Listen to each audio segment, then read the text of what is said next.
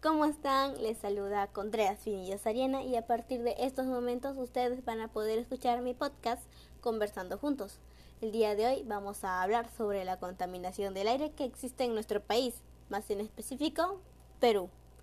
Ustedes van a conocer sobre las causas, sobre las consecuencias y algunas propuestas de solución que yo les voy a plantear.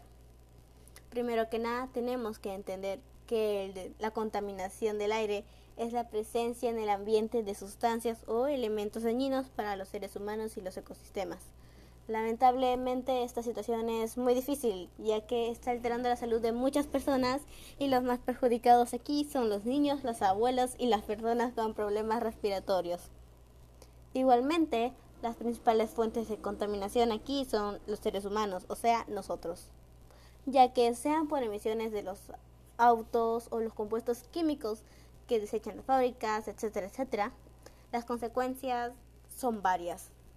Pero aquí solamente les voy a decir algunas de estas, las cuales son variaciones extremas del clima, problemas respiratorios en las personas, lluvia ácida, desplazamiento de especies, aumento del nivel del mar y aumento de la temperatura terrestre.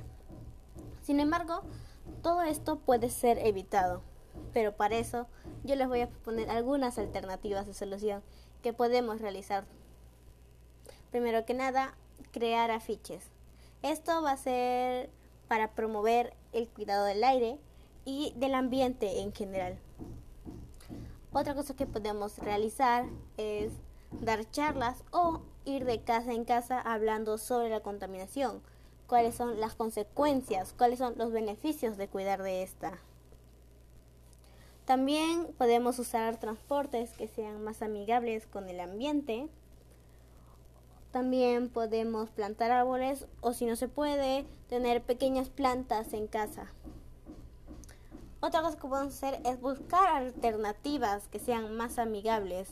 Digamos que nosotros deseamos hacer cierta actividad, pero no podemos porque esta contamina mucho. Podremos investigar poco a poco para así poder encontrar una alternativa que sea mucho más amigable con el ambiente. Bueno, después de todo lo que les expuse, espero que tú, querido oyente, puedas mejorar el mundo en el que vivimos y poner en práctica todas estas alternativas de solución o al menos a poner en práctica alguna de ellas. Finalmente te invito a que todos nos unamos contra la contaminación. Gracias por permitirme llegar a ustedes mediante este podcast. Hasta otra oportunidad. Adiós.